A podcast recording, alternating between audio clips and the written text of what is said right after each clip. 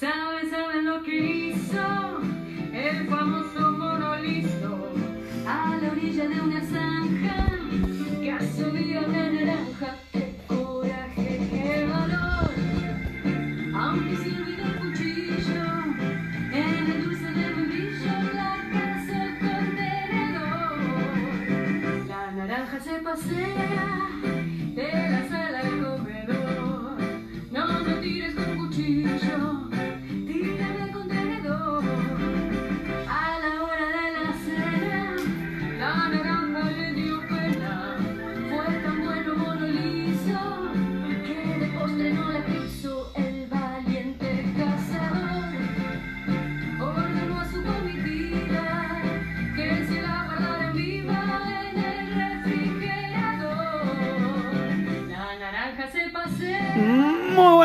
noches.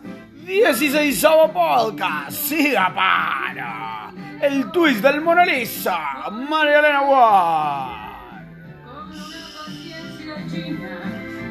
¡Qué videoclip! ¡Qué videoclip! Un mono karateca de short de baño verde. Un verde como la toalla verde del negro de WhatsApp. Las naranjas con botines. El gremio de monos yendo a darle una paliza a la naranja y meterla en el refrigerador. Cual. cual pandilla que sale de casa. Esto de la naranja me hace acordar lo que me está gustando comer naranja hoy en día. La naranja tiene ese algo que cuando la comes te sentís llenar de vitamina C. ¿no? Es como que. ah, es, es como una dosis de vida que te entra por la boca. Que sentís que te entra y se va repartiendo por el cuerpo esa vitamina C. Es como increíble. Me encanta. Lo más gracioso de la naranja es que hasta hace un año y unos meses atrás no sabía comer naranja. No es que no sabía comer, pero la manera habitual de comerla, que es cortarla en ocho, me resultaba un poco entreverada porque me ensuciaba las manos. Me quedaba olor a naranja durante ocho horas. No me convencía. Y, y entonces un día vieron que en YouTube, viste que en YouTube hay siempre algún boludo que sube un video de algún tutorial. Y siempre hay un boludo, que en este caso fui yo, que busca ese tutorial. El viejo y querido roto, el roto para un descosido. ¿Cómo comer naranja sin cagarte toda la mano, no? Bueno, la movida que bueno, busqué el tutorial, cortás la naranja a los cabitos, después la pelás como que estuvieras pelando un queso. Y, y después la cortás con cuchillo y tenedor. Y en- entonces no te ensucias las manos. Es como increíble. En este momento, 11 tiros en su disco Parvadomos. Maldición.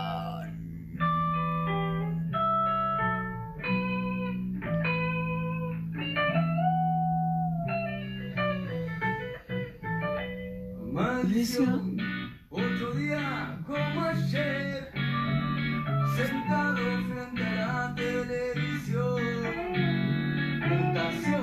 Es mi estado natural. Y hoy la verdad, eh, yo ya no estoy mirando más televisión, pero hoy mirar televisión, los informativos demoran media hora más.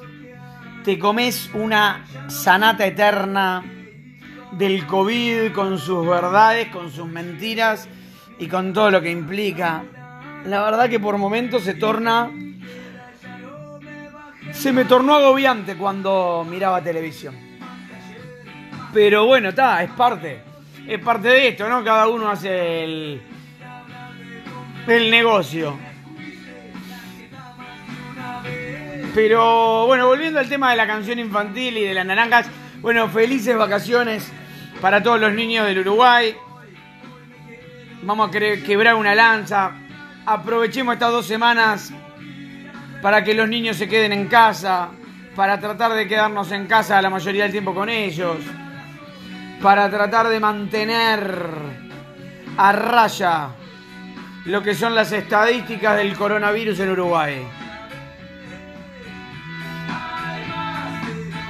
Porque increíblemente, lo mismo que hablamos la otra vez, ¿no? A Uruguay le encantan los maracanazos, le encanta el estadio en contra, ¿viste?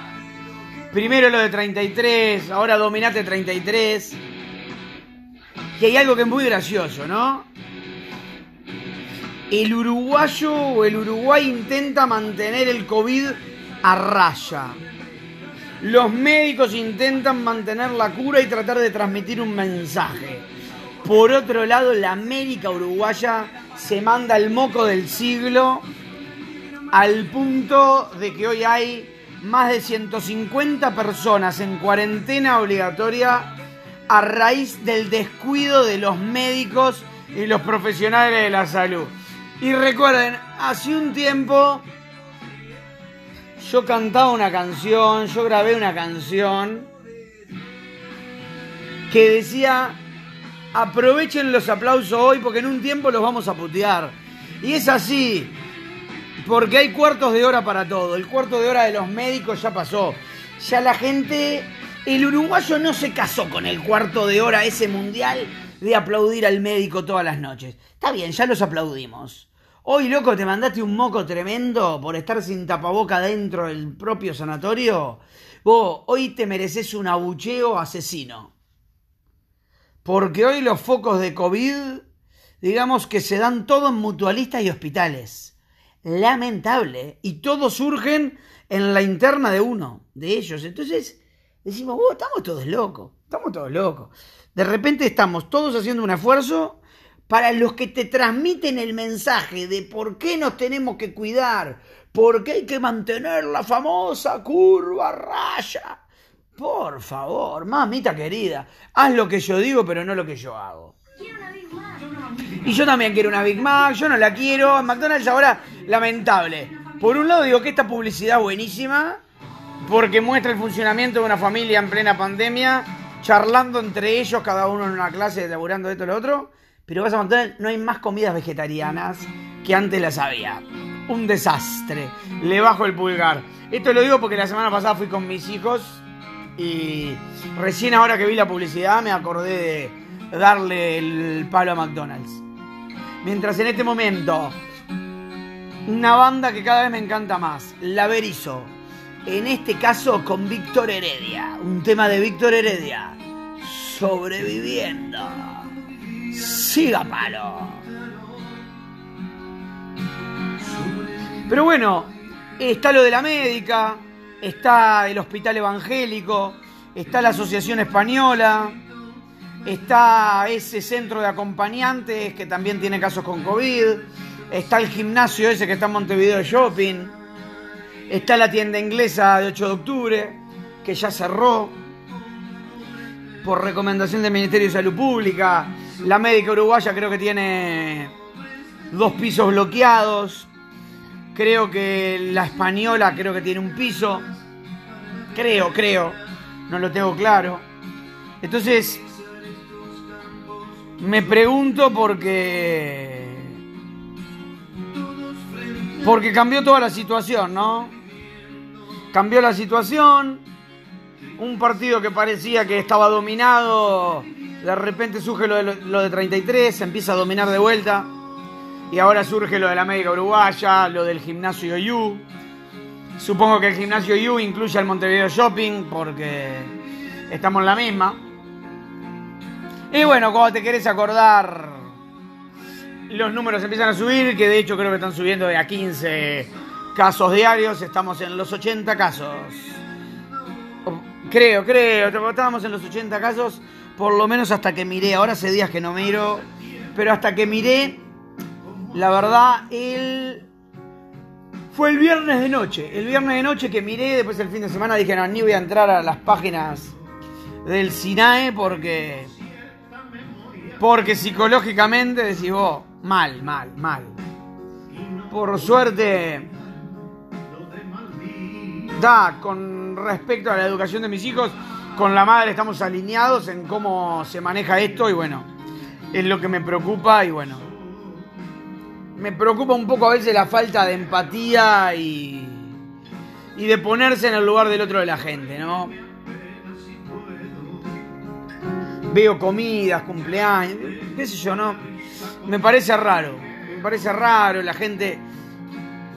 La gente se olvida fácil de ese mes y medio que más o menos estuvimos todos así. Entonces, hay como un olor a que si esto sigue aumentando va a venir alguna medida media drástica del gobierno volviendo a lo que fue el 13-14 de marzo.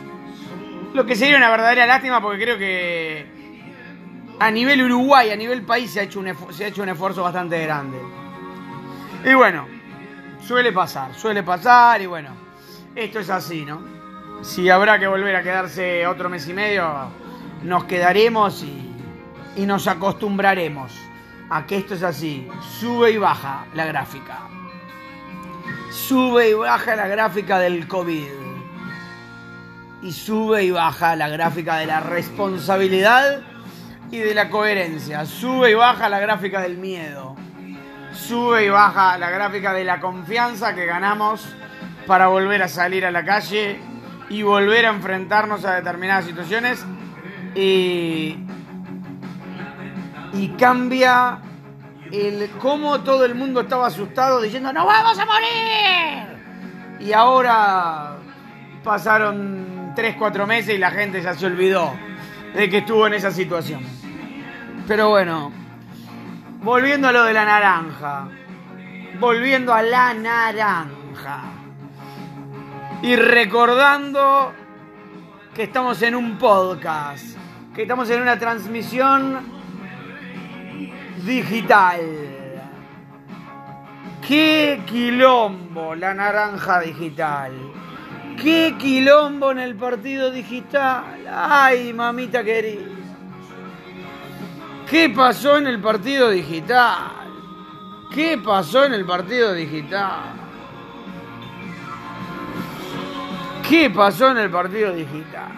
A ver, resumiendo un poquito qué es lo que pasó.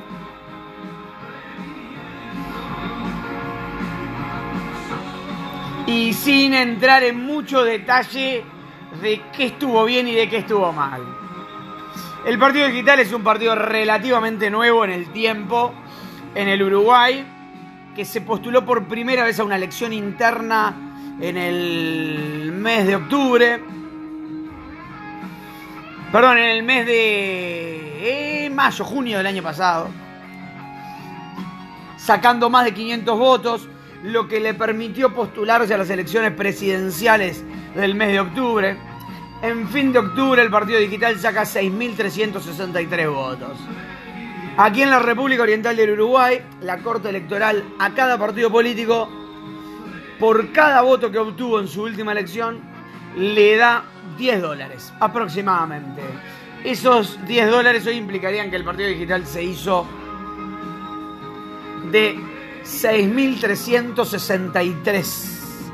Perdón, 63.630 dólares. Prácticamente un poquito más de 60 lucas.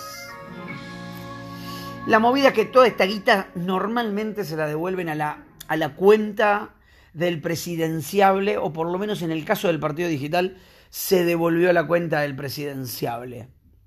El presidenciable del Partido Digital, el presidenciable que en octubre, que a diferencia de muchos otros partidos, es un, es un presidenciable de clase media que vive con lo justo y que llega al mes con lo justo que tiene que, para vivir. Porque no es una de esas personas de partidos como por ahí el Partido Colorado, el Partido Nacional, el Frente Amplio, que por ahí muchos de los presidenciales tienen una posición económica que no les altera perder un año de, de no laburar por dedicarse, dedicarse a las elecciones y por ahí no le altera una pandemia y no tener en qué laburar. Mientras suena Callejeros.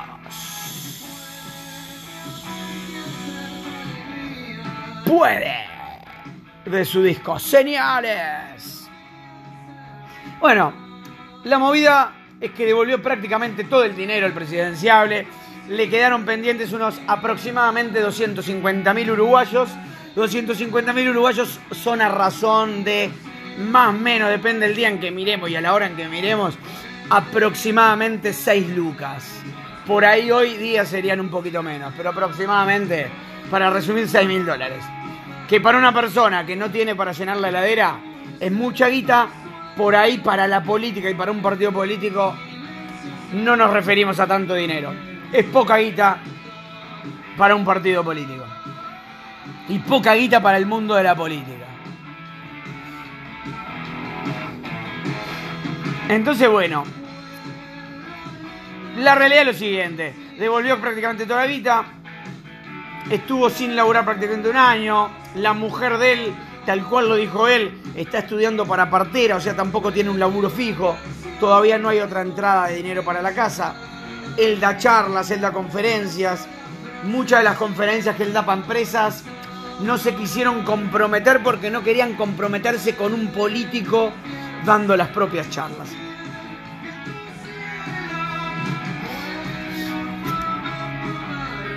Entonces, este toque farandulesco que nos brinda el partido digital, un toque de película, bueno, sucede que no devuelve esta guita, el partido digital se la pide, él pide que le aplacen un poco el tiempo porque todo el tema de la pandemia y la desfinanciación completa que él tuvo no tenía respaldo económico de ningún momento, de ningún tipo.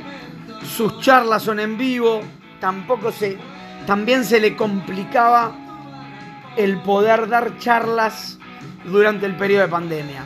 Llegó una situación económica crítica, todo hablamos de según lo que decía él. En el que no el que si devolvía la guita no tenía para darle de comer a sus hijos. Entonces, bueno, ahí es cuando el Partido Digital decide tomar una medida. Si bien él propuso otros proyectos, dicen que no se los avalaron, que ni siquiera se votaron y que prácticamente todo se habría decidido en la vieja y querida mesa chica, que también la tiene el Partido Naranja, el Partido Digital Uruguayo. Bueno, la movida es que sale hace prácticamente una semana atrás un escrache público y social en las redes en el que se lo expulsa del partido del presidenciable por haberse hecho uso de esa plata que no le correspondía. Prácticamente señalándolo con el dedo y diciendo vos sos un ladrón. Si lo es, no lo es. Si era consciente, no era consciente. En todo eso no vamos a entrar. Vamos a entrar en lo que puedo pensar yo, en lo que podés pensar vos, en lo que te podés poner a sentir vos. De si una persona es consciente o no es consciente, o por qué puede haber llegado a tomar esta decisión. Como digo siempre, las redes son bastante siniestras. Y el haber crucificado esta noticia en las redes habla de algo que las redes enseguida empiezan a expresar cosas como judío ladrón, como todos devolver la guita, dando por obvio que todos los judíos tienen plata, dando por obvio que todos los judíos son ladrones y dando por obvio que todos los judíos se quedan con la plata que no es de ellos. Por otro lado, frases como del tipo todos los políticos son iguales, hasta el presidenciable del Partido Digital, ya dando por obvio que todos los presidenciables son ladrones. Bueno, creo que no sé si todos son ladrones, ni vamos a entrar en detalles. Termina Callejeros con su tema Puedes. Y frases del tono de devolvé la guita, que si devolvés la guita no hay problema y cerrás el pico. Y son esas frases que uno dice, vos, pero alguien se puso en el lugar del tipo. Supongamos que es verdad lo que dijo, ¿no? Y ahora con Family Box todo el mundo puede elegir lo que quiera en McDonald's.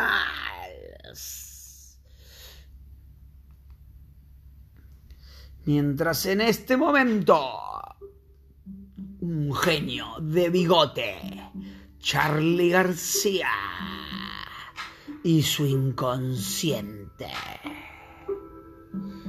colectivo. Y bueno, entonces yo me pregunto, ¿Vos realmente está bien lo que hizo? ¿Está mal lo que hizo? Y me puse a pensar en una frase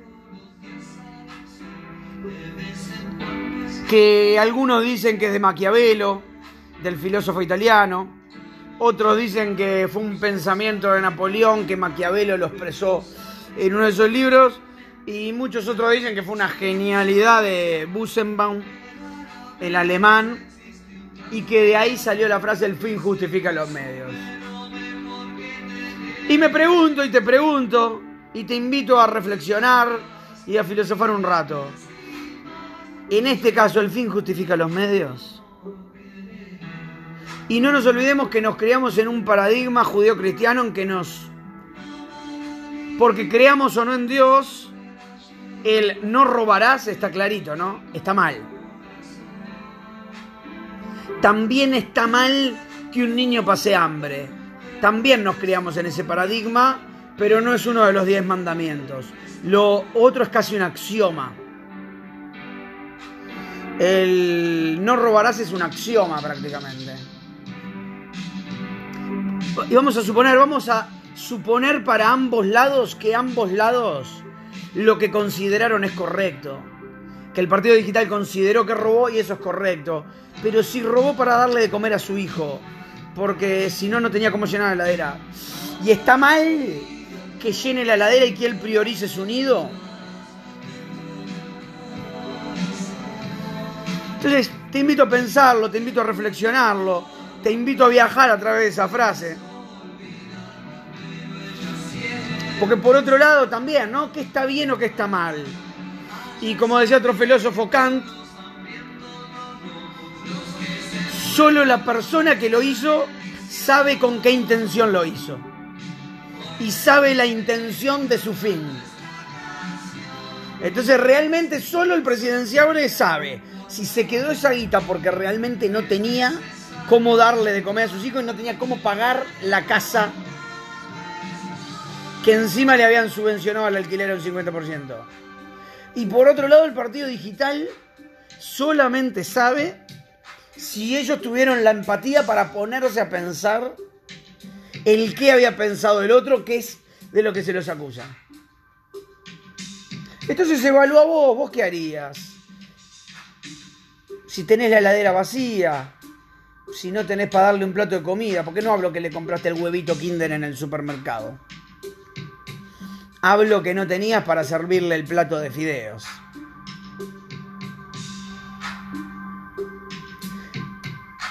Hablo que no tenías para darle una banana o darle un pedazo de pan o darle un vasito de leche con pan de ayer para que por lo menos coma. Tampoco nos olvidemos que nos hemos criado en un mundo en el que dar y donar está bien, pero se genera como eso de que el que recibe, ¿no? Es como media vergonzosa esa situación. No digo que se eduque desde ese lugar, pero en el inconsciente se va sembrando como desde ese lugar. Entonces yo te invito a pensar, a pensar en qué lugar te pondrías vos. Mientras 16 podcast, la vela puerca, burbuja, siga para.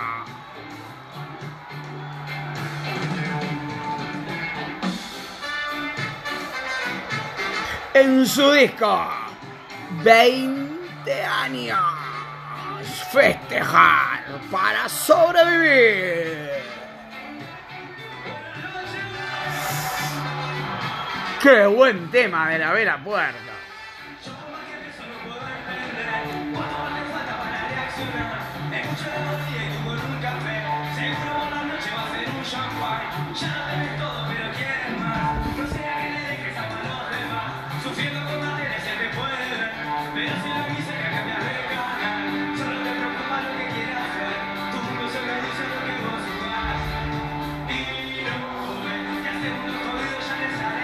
bueno, creo que faltó, ¿no? Fal- faltó un poquito de todo. Faltó el ponerse en el lugar del otro. Por ahí de ambas partes.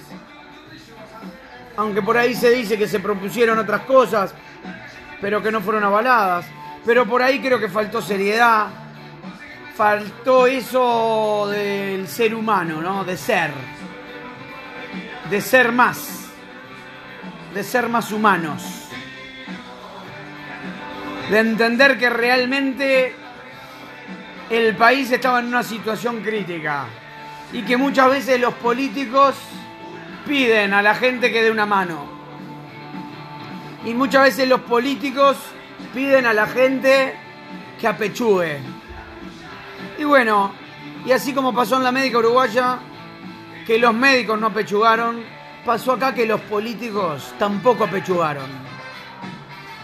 Y acá crucificaron a una persona. No sé si tiene razón o no, si está equivocado o no, y si se quiso mandar el robo del siglo por 250 mil mangos que estaban debidamente registrados porque los transfirió la Corte Electoral de cuenta bancaria a cuenta bancaria. Por ende, no le veo mucho sentido que haya querido hacer un robo así. Pero suponiendo que lo hizo, faltó de los políticos eso que le piden a, que le piden a las personas. Pensemos en el otro, tengamos empatía, pensemos un poquito más. Todo eso faltó. Y es extraño, ¿no? Que a veces los que tienen más cargo, los que tienen más lugar, piden a los otros lo que ni ellos mismos pueden hacer. Haz lo que yo digo y no lo que yo hago. Y como dijo un fenómeno, un líder espiritual, que ya lo conoces, y si no lo conoces, te lo presento. Un tal Jesús, aquel que esté libre de pecado, que tire la primera piedra. Porque todos, todos tenemos el derecho a ponernos en el lugar del otro. Todos. Todos. Y pensá, yo tengo muy claro lo que haría en esa situación. Lo tengo muy claro. Tengo muy claro. Por ahí tengo muy claro que haría un plan de pagos. Mi plan de pagos se va a hacer de la siguiente manera. Y por ahí le pediría plata a amigos y le pediría plata a mi familia con la frente en alto. Paso esto y esto y esto. Estoy arrepentido de tirarme a la política. Llevaría mi plan de pagos. Y con mi plan de pagos, la pelota está en la cancha de ellos. Y si yo ya hice eso y el partido digital no lo pudo aceptar, loco, está todo demostrado. Y tengo entendido que está todo demostrado. ¿eh? Hay que poner un poquito más de los dos. Darle mayor valor a las cosas que le tenemos que dar y menos valor a las cosas que le tenemos que dar. Mayor valor a los niños. Mayor valor a la educación. Mayor valor a la solidaridad. Solidaridad. Y menor valor al dinero. Porque al final el dinero no es lo más importante. Porque hoy estamos y mañana no estamos más. Entonces, pensemos un poquito en los demás. Mientras suena la trampa, un temazo de su disco Caída Libre, El Oro y la Maldad. Y con este tema nos vamos a ir de tu 16 podcast de Siga Palo. Y bueno, con esto vamos a terminar. Te invito, meditalo, pensalo. ¿Qué harías vos? ¿Qué harías vos? Heladera vacía, ni una manzana, ni un vaso de leche tibia, ni un pedazo de pan de ayer. ¿Cómo lo armarías vos? ¿Vos también lo crucificarías en las redes? ¿Vos también te quedarías con la plata? ¿Vos dejarías de pagar? ¿Qué forma encontrarías vos para solucionar este conflicto entre seres adultos que tenían la intención de dirigir a nuestro país? Un abrazo para todos. 16 podcast de Siga Palo. Vamos a seguirnos cuidando porque esto parece que crece. Y si crece vamos a volver a tener que guardarnos.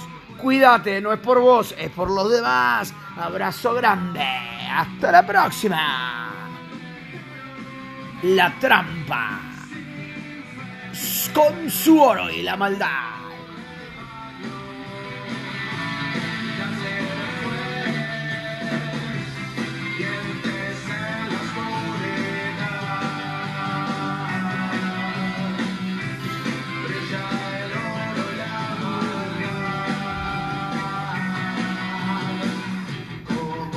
Será maldad? ¿Cómo será sin dolor